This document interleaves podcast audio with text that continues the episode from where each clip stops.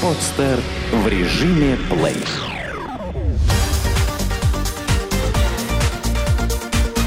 Банк.ру. Информационный дайджест. На кого пойти учиться? Первый летний месяц выпускники школ начнут осаждать приемные комиссии вузов. Под особым ударом по-прежнему юридические и финансовые вузы. Хотя этих специальностей в стране явный переизбыток. Рынок труда шаток и каждый год предъявляет свои запросы.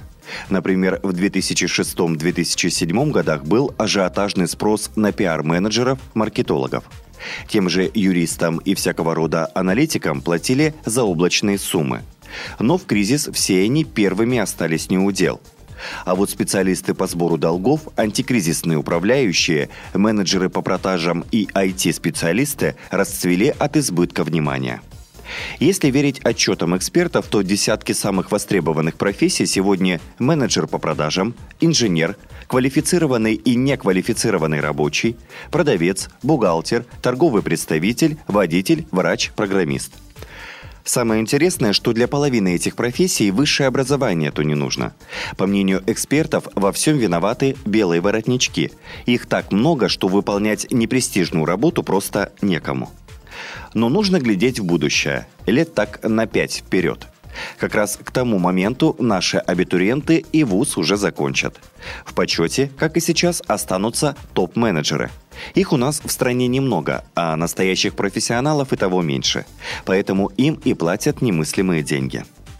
Страна будет постепенно слезать с сырьевой иглы и развивать промышленность.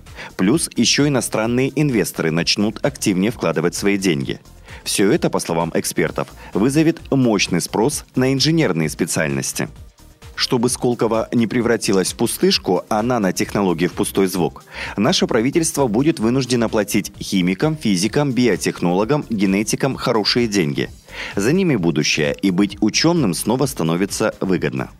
Ну и, конечно, IT-специалисты, к которым относятся веб-дизайнеры, программисты.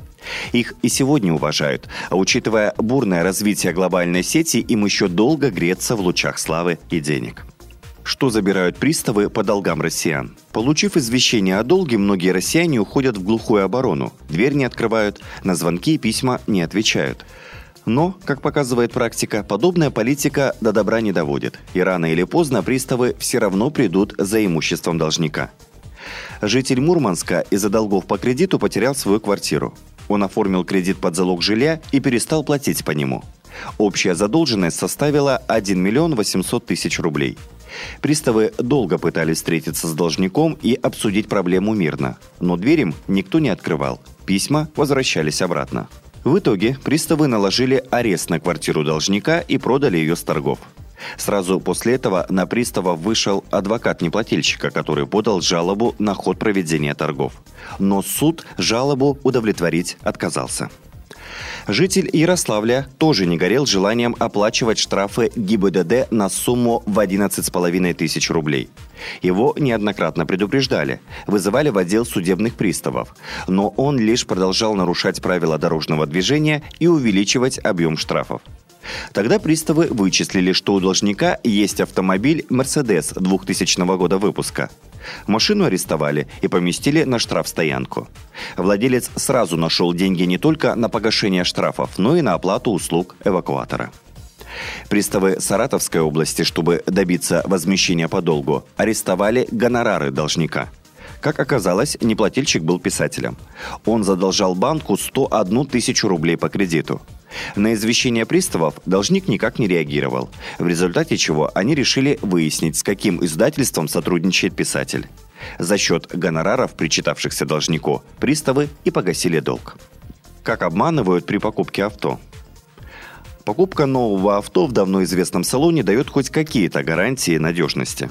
А вот на диком и безбрежном рынке БУ машин приходится рассчитывать только на свои силы и честность продавцов – Зеленым водителям маститые торговцы так и норовят впарить авто со скрытыми дефектами или пострадавшие от наводнения. Утопленников часто везут из США, поэтому к американским моделям нужно проявлять двойное внимание. А лучше брать с собой опытного друга или вести машину на осмотр в сервис. Ни одна сотня покупателей сегодня корит себя за невнимательность к паспорту технического средства ПТС. А точнее к его дубликату, который продавец предъявляет, убеждая, что старый он всего лишь потерял. Таких лучше обходить стороной. Кто его знает, может старый ПТС не потерян, а находится в залоге у банка. Купишь такую машину, а потом еще за нее кредит погашать придется. Некоторые продавцы уговаривают оформить сделку по доверенности. Так, мол, и быстрее, и хлопот меньше. Зерно истины тут есть, а вот гарантии, что продавец после того, как вы ему отдадите деньги, не аннулирует свою доверенность, нет. И закон будет на его стороне. Но это все цветочки по сравнению с постановками в духе Шекспира. Клиенту показывают настоящий автомобиль, но предъявляют на него липовые документы. Когда покупатель окончательно созревает, его приглашают в респектабельное здание для оформления сделки. Как только деньги за машину перекочуют в карман продавца, он даст сигнал сообщнику, и тот, имея второй ключ, угонит авто. Пока счастливый обладатель ключей от машины разберется, что к чему, продавец с деньгами уже растворится в толпе. Покупатель остается и без машины, и без денег. На руках лишь фальшивые документы, а в голове смутные очертания афериста. С таким багажом даже в полицию не обратишься.